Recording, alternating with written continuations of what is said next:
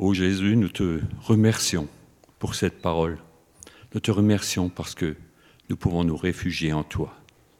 Que chacun ici présent ce, matin, Seigneur, ait cette aspiration d'être près de toi, oui, sous ta croix, à tes pieds, pour entendre ce que tu veux nous dire. Seigneur, donne-nous un esprit d'apaisement ce matin pour que nous puissions comprendre ce que ton Saint-Esprit veut nous transmettre. Loué soit ton nom, purifie nos pensées maintenant et garde-nous éveillés en toi. Amen. Récemment, c'est Alexandre qui nous a parlé de la sagesse. Vous vous en souvenez certainement.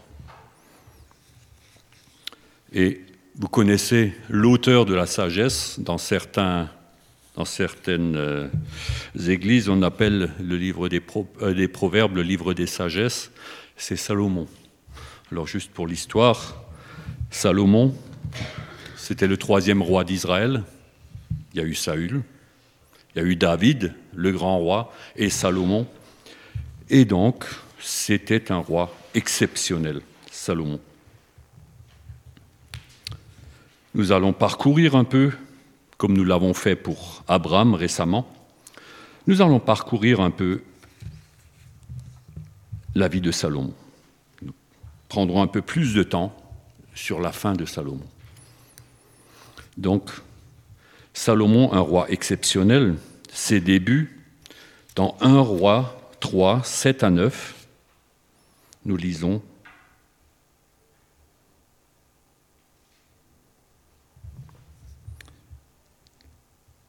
Salomon qui prie Maintenant, Seigneur mon Dieu, c'est toi qui m'as fait roi, moi ton serviteur, à la place de David mon père. Je ne suis qu'un petit garçon, je ne sais rien faire. Je suis, au milieu de ton peuple, celui que tu as choisi, peuple nombreux, qui ne peut être ni évalué ni compté à cause de son grand nombre. Donne-moi un cœur attentif pour gouverner ton peuple, pour discerner le bon du mauvais. Qui donc pourrait gouverner ton peuple, ce peuple, euh, si important? Ça, c'est une démarche pour une entrée en matière pour un jeune roi. Je ne sais rien faire. Apprends-moi.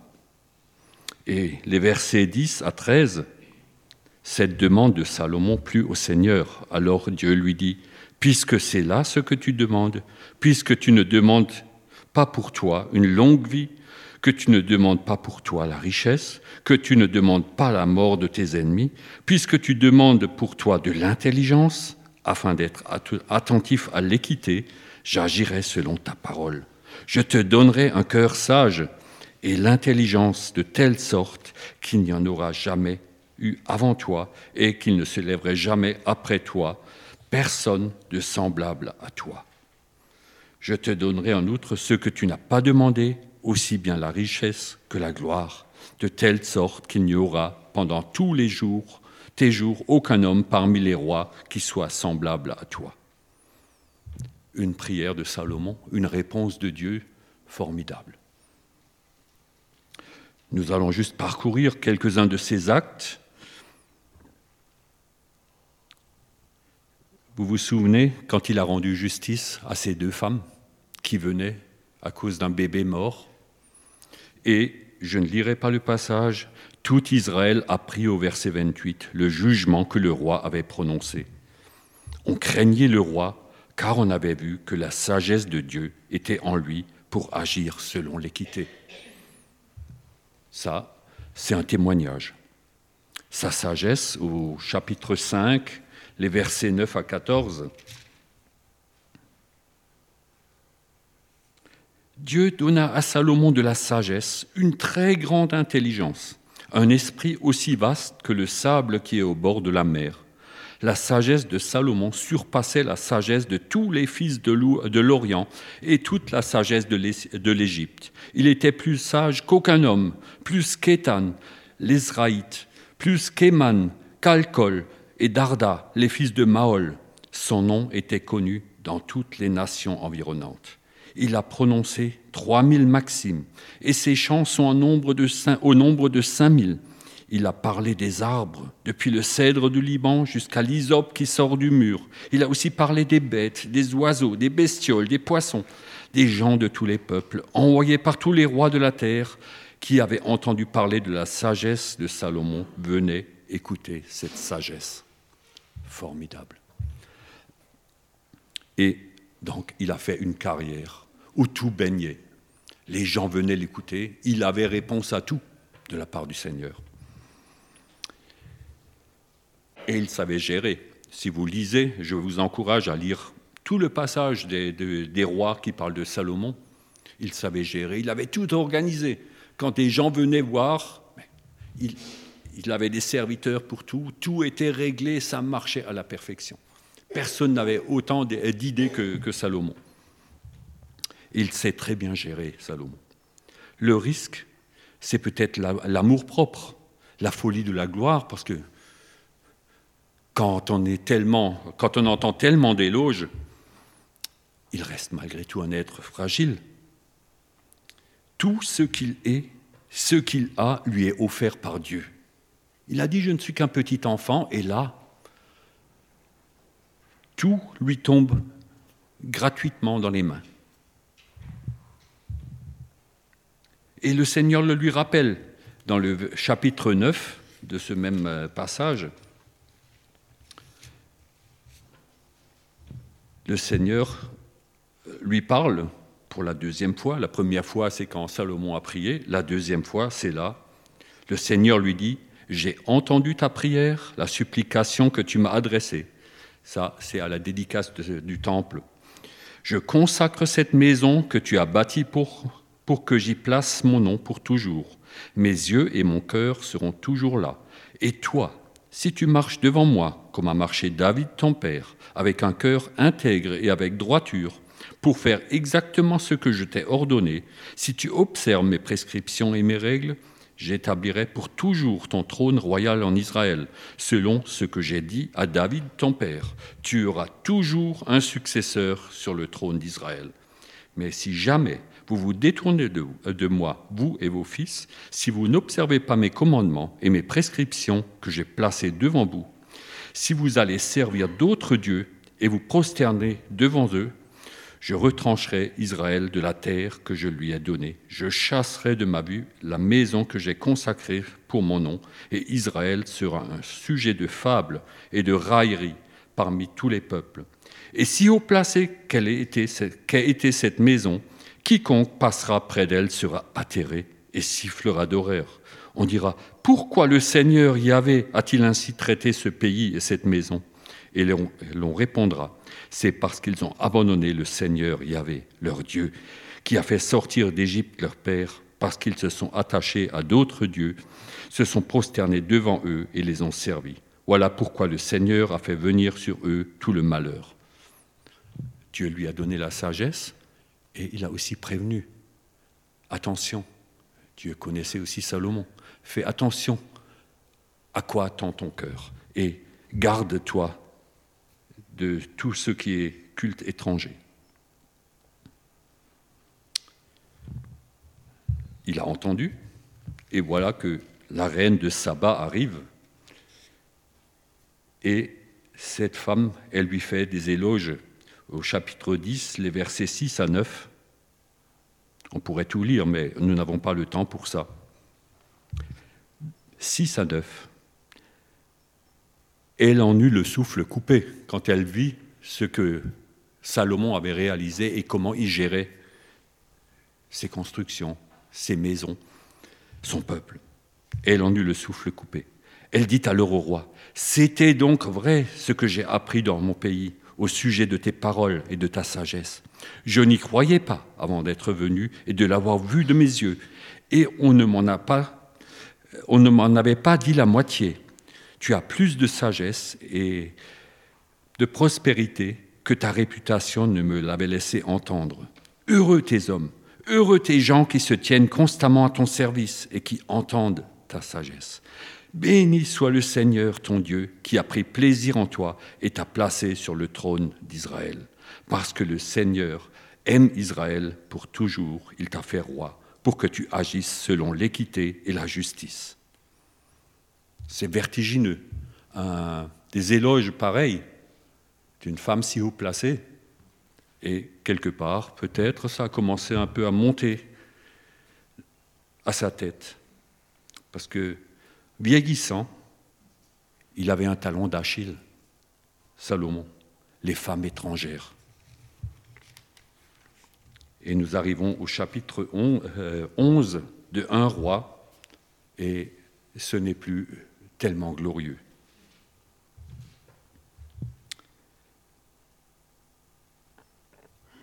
Salomon devint infidèle. Il avait aimé beaucoup de femmes étrangères. Outre la fille de Pharaon, à qui il avait déjà construit une maison à part, il ne devait quand même pas habiter à Jérusalem, pas près du temple, des Moabites, des Ammonites, des Édomites, des Sidoniennes, des Hittites, venant des nations au sujet desquelles le Seigneur avait dit aux Israélites, Vous n'irez pas chez eux et ils ne viendront pas chez vous. Ils inclineraient à coup sûr votre cœur vers leur Dieu. C'est à eux que Salomon s'attacha, entraîné par l'amour. Il eut 700 princesses pour femmes et 300 concubines. Ah, formidable. Il faut s'imaginer. Au temps de sa, vieillesse, ces femmes inclinèrent son cœur vers d'autres dieux. C'était ça le piège. Son cœur ne fut pas tout entier avec le Seigneur, son Dieu, comme l'avait été le cœur de David, son père. Salomon suivit Astarté, la déesse des Sidoniens, Milcom, l'horreur des Ammonites. Salomon fit ce qui déplaisait au Seigneur. Il ne remplit pas ses obligations envers le Seigneur comme David, son père. Alors Salomon bâtit dans la montagne qui est en face de Jérusalem un haut lieu pour Kémosh, l'horreur de Moab, pour Moloch, l'horreur des Ammonites. Il agissait ainsi pour toutes ces femmes étrangères qui offraient de l'encens et des sacrifices. On est loin de la gloire. Pour l'instant, dans le royaume, rien n'a changé. Le Seigneur se mit en colère contre Salomon parce qu'il avait détourné son cœur du Seigneur le Dieu d'Israël, qui lui était apparu par deux fois. Il lui avait ordonné à ce sujet de ne pas suivre d'autres dieux, mais Salomon n'observa pas ce que le Seigneur lui avait ordonné. Alors le Seigneur dit à Salomon, Puisqu'il en est ainsi de toi, puisque tu n'as pas observé mon alliance et mes prescriptions, telles que je les avais instituées pour toi, je vais déchirer le royaume pour te l'ôter et te donner et le donner à ton serviteur. Seulement, je ne le ferai pas pendant ta vie à cause de David ton père. C'est de la main de ton fils que je l'arracherai. Je n'arracherai cependant pas tout le royaume, je laisserai une tribu à ton fils à cause de David mon serviteur et à cause de Jérusalem que j'ai choisi. Voilà sa passion. Les femmes étrangères et leurs fausses divinités. Et certaines divinités demandaient des sacrifices humains à l'époque souvent des enfants qui étaient sacrifiés. Une passion, en allemand, ça parle plus pour moi, ça veut dire Leidenschaft. Et Leiden, c'est les souffrances. Sa passion mène à la souffrance. Après avoir réalisé tous ses projets, euh, projets au moment de s'installer dans son confort, et il était pourtant prévenu, comme nous l'avons vu, son cœur, sa faiblesse se dévoile. Le Seigneur le connaît, il lui rappelle à Salomon l'importance de ne pas se détourner de lui et quelles seraient les conséquences désastreuses pour lui et le peuple, en écho à Deutéronome 12, 26 à 28, où il est dit, je mets devant toi la bénédiction et la malédiction. Là, c'était flagrant. Choisis la bénédiction, choisis la vie et la mort, choisis la vie. Et il a consciemment choisi la mort. Il était pourtant prévenu. Par ces femmes étrangères, il a laissé entrer le loup dans son paradis. Et elles ont pris le pouvoir sur lui. Bien sûr. C'était agréable pour lui d'être entouré. Certainement, il n'y avait pas de femmes qui, qui n'étaient pas très belles. Il pouvait les choisir selon son modèle préféré. Mais elles ont pris le dessus. Elles ont pris le pouvoir. Que ne ferait-il pour garder leur faveur? Il est dit, il agit par amour pour elle. Dans sa carrière, le Seigneur lui a parlé trois fois. Promesse de sagesse et de don, ce qu'on a vu tout à l'heure, la bénédiction ou la malédiction, c'était encore un moment de choix, et puis le jugement, ce qu'on vient de, lire, et c'est très grave pour lui. Il sacrifie au démon, c'est la porte ouverte à la chute, le désastre.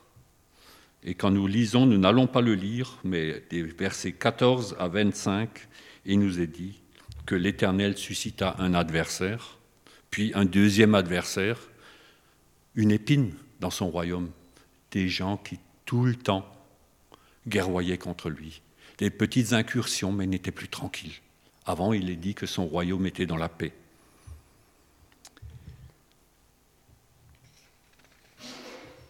Le barrage est rompu, l'opposition vient aussi de l'intérieur. Et dans les versets 26 à 40, Dieu suscite un opposant à l'intérieur. Jéroboam était fils de Nébat, un Éphratite de Tséréda. Il avait pour mère une veuve nommée Tseroua. Il faisait partie de la cour de Salomon, mais il leva la main contre le roi. Voici dans quelles circonstances il leva la main contre le roi. Euh, Salomon bâtissait le Milo et fermait la brèche de la ville de David son père. Jéroboam était un homme fort et vaillant.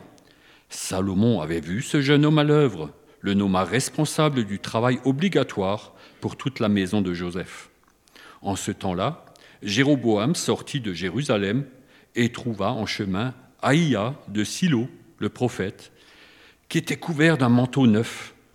Ils étaient seuls tous les deux dans la campagne.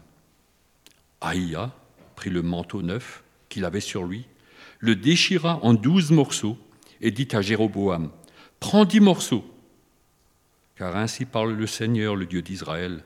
J'arrache le royaume de la main de Salomon et je te donnerai dix tribus. Cependant, une tribu lui restera à cause de David mon serviteur et à cause de Jérusalem, la ville que j'ai choisie parmi toutes les tribus d'Israël.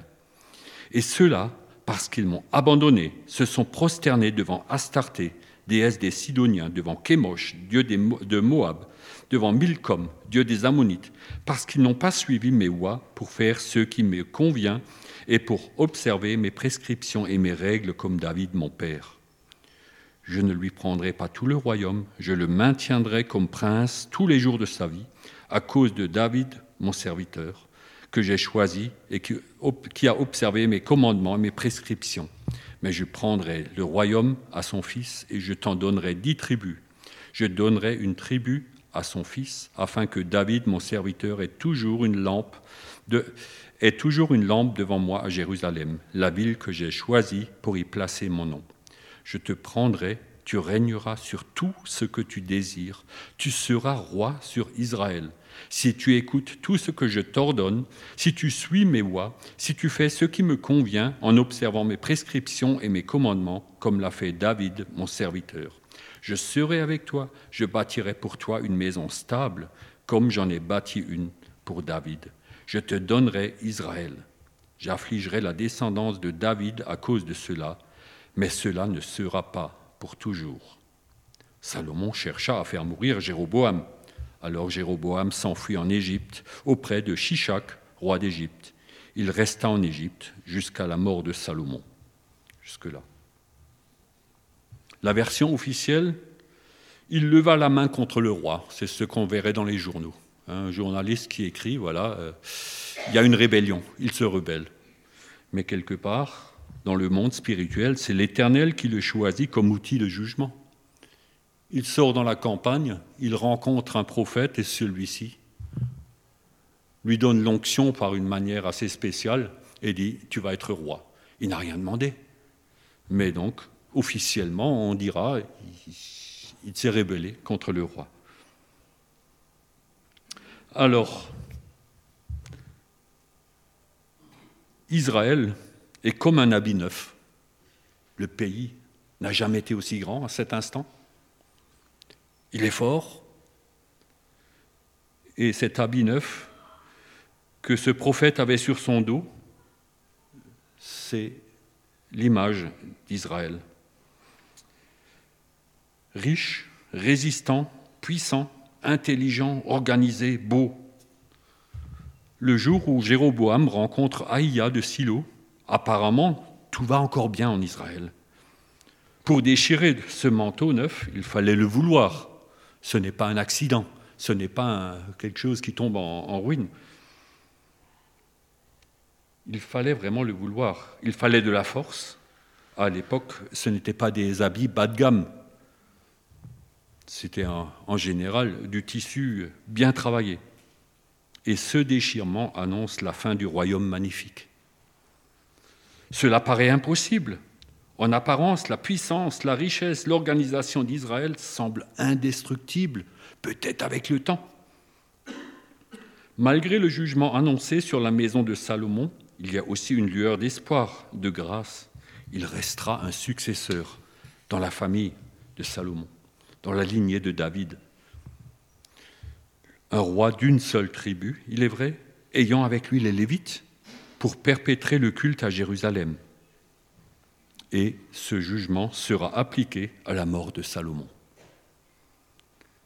Le terrain est préparé. Jéroboam doit partir en exil pour un temps, mais le peuple sait qu'il va jouer un grand rôle par la suite. Quelqu'un était au courant, le roi l'a appris, il voulait le faire mourir, alors qu'avant c'était un contremaître au minimum dans son service. Et nous passons au chapitre suivant, Salomon est mort. Et nous avons cette assemblée à Sichem. Roboam, fils de Salomon, se rendit à Sichem, car tout Israël était venu à Sichem pour l'investir de la royauté. Lorsque Jéroboam, fils de Nébat, l'apprit, il était encore en Égypte où il s'était enfui pour échapper au roi Salomon. Jéroboam habitait en Égypte, on le fit appeler. Alors Jéroboam et toute l'assemblée d'Israël arrivèrent et dirent à Roboam, Ton père a rendu notre joug bien dur, toi maintenant, allège-le, le dur esclavage que ton père nous a imposé, et le joug pesant qu'il a mis sur nous, et nous te servirons. Il leur dit, Allez et revenez me voir dans trois jours. Le peuple s'en alla le roi Roboam prit conseil des anciens qui s'étaient tenus au service de Salomon, son père, pendant sa vie. Et il dit, Que conseillez-vous de répondre à ce peuple? Ils lui dirent, Si aujourd'hui tu te fais serviteur de ce peuple, si tu te mets à leur service, si tu leur réponds bien, ils seront toujours, pour toujours tes serviteurs. Mais Roboam ne tint pas compte du conseil que lui donnaient les anciens il prit le conseil des jeunes gens qui avaient grandi avec lui et qui se tenaient à son service. Et il leur repose la question, les jeunes gens qui avaient grandi avec lui lui répondirent, Tu parleras ainsi à ce peuple qui t'a tenu ce langage. Et la, la réponse sera donc, Mon petit doigt est plus gros que les reins de mon père. Les reins, c'est là où l'homme a ses forces. Mon petit doigt est plus lourd ou plus fort. Je vous ferai souffrir plus avec mon petit doigt. Donc la mesure dans laquelle euh, Roboam veut traiter ce peuple, c'est catastrophique. Par contre, ces jeunes, ces jeunes gens, je pense qu'ils auraient bien vécu, ces, copains, ils, auraient fait une bonne équipe. Mon père vous a imposé un joug pesant? Moi, j'alourdirai encore votre joug. Mon père vous a corrigé avec des fouets? Je vous corrigerai avec des, scorpions. Trois jours après, voilà la réponse qu'on donne à ce peuple. Que fait Israël? Comme tout Israël, vit que le peuple, le roi ne l'écoutait pas, on se dit et on fait dire au roi, quelle part avons-nous avec David?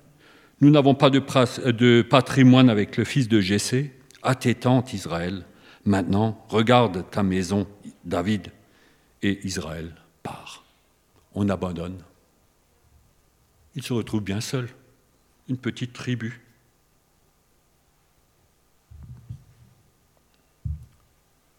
Les travaux pour le temple, la maison du roi, avaient été prenants pour le peuple.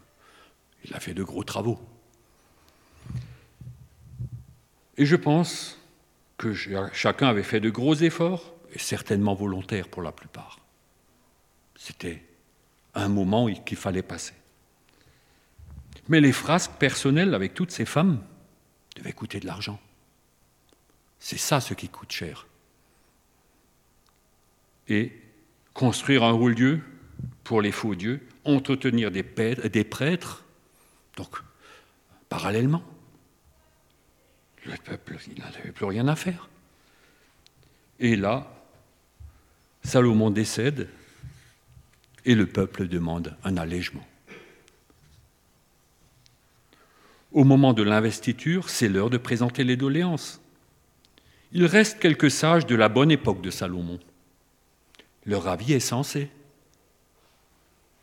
Si tu te fais leur serviteur aujourd'hui, ils seront fidèles.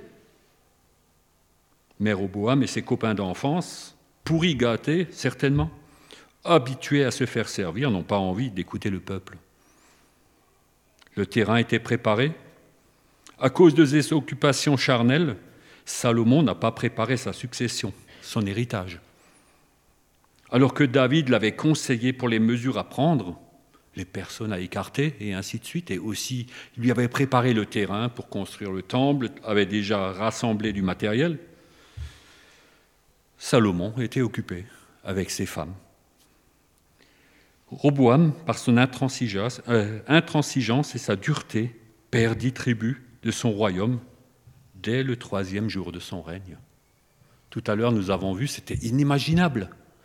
Un, royaume pareil, c'est pas possible qu'il soit défait. Trois jours, c'est un record du monde. Et puis, la suite, le peuple n'a pas eu d'exemple de foi dans la fin de vie de euh, Salomon. Dieu lui avait dit, voilà, tu as demandé de la sagesse pour diriger le peuple avec équité et ainsi de suite, ce n'était plus équitable là. Le peuple se laisse détourner facilement vers d'autres dieux. Même Israël, les dix tribus qui partent, ils n'en ont rien à faire de ces temples, de ce haut lieu à côté de Jérusalem. Par contre, comme Jéroboam a peur que le peuple n'aille à Jérusalem pour adorer Dieu, il récupère, il ressort les veaux d'or, le veau d'or en deux exemplaires, il en place un à Bethel, l'autre à Dan, justement pour que le peuple n'aille pas dans le temple qui est flambant neuf à Jérusalem. Il a très peu, servi ce temple. Hein. Dans la chronologie, c'était incroyable. Que reste-t-il d'Israël? Et je vous encourage à lire la suite du livre des rois, des chroniques. C'est une suite de tragédies humaines engendrées par les successeurs qui, de dorénavant deux lignées de rois, de temps en temps quelqu'un revient au Seigneur, et comme au temps des juges, la lumière revient. À noter, Salomon, le plus grand roi de tous les temps, ne fait pas partie des héros de la foi. On ne le retrouve pas dans Hébreu. Israël, les, Juifs, ils aiment encore citer Salomon. C'était un grand, personnage. Il était connu dans le monde entier de son époque.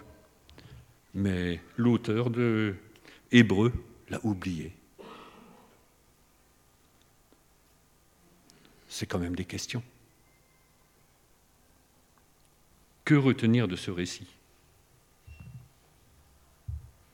Déjà, 1 Corinthiens 10, verset 12, euh, que celui qui se croit debout prenne garde de ne pas euh, tomber. En allemand, dans la traduction de Luther, il est dit Wer sich dünken er steht. Sei vorsichtig, dass er, passe auf, dass er nicht falle. Je traduis comme je peux. Mais donc, il avait l'impression d'être quelqu'un de grand. Et La reine de Saba l'a encore poussé un peu plus vers le haut avec ses éloges. Il est tombé, Salomon. Psaume 127, verset 1. Si ce n'est le Seigneur qui bâtit la maison, ceux qui la bâtissent travaillent en vain. Et cette connaissance qu'il avait n'est pas la garantie pour le salut. Nous voyons aussi qu'il a été obéissant longtemps, mais l'obéissance vaut mieux que les sacrifices. Il a fait certainement les sacrifices dans le temple, il continuait pendant le reste de sa vie, mais Dieu voulait l'obéissance. 1 Samuel 15, 22. Et puis, Romains 6, le salaire du péché, c'est la mort. Mais le don gratuit de Dieu, c'est la vie éternelle en Jésus-Christ, notre Seigneur. Et Jésus a dit, mon royaume n'est pas de ce monde. Parfois, nous avons, nous avons envie que de préparer une belle vie pour, chaque, pour chacun d'entre nous, mais le royaume de Dieu n'est pas de ce monde. Il a brillé un court instant, le, le royaume de Salomon, il s'est éteint lamentablement. Vous vous souvenez de ce que le Seigneur avait dit? Les gens secoueront la tête, ils siffleront d'horreur trois jours après la mort de Salomon. C'est arrivé. Que le Seigneur nous garde, qu'il nous donne la vision. Et aujourd'hui, si vous entendez sa voix, n'endurcissez pas votre cœur. Nous devons rester accrochés au Seigneur. Et là où il y a des choses qui ne vont pas. Nous devons les déposer aux pieds du Seigneur. Que cette parole ne soit pas une parole, ce n'était pas pour juger Salomon, c'est une parole pour nous montrer que ce que humainement nous sommes capables de construire peut s'effondrer à n'importe quel moment si nous abandonnons le Seigneur. Qu'il nous garde chacun et que ces temps de Noël soient aussi un temps où nous nous rapprochons davantage de lui. Amen.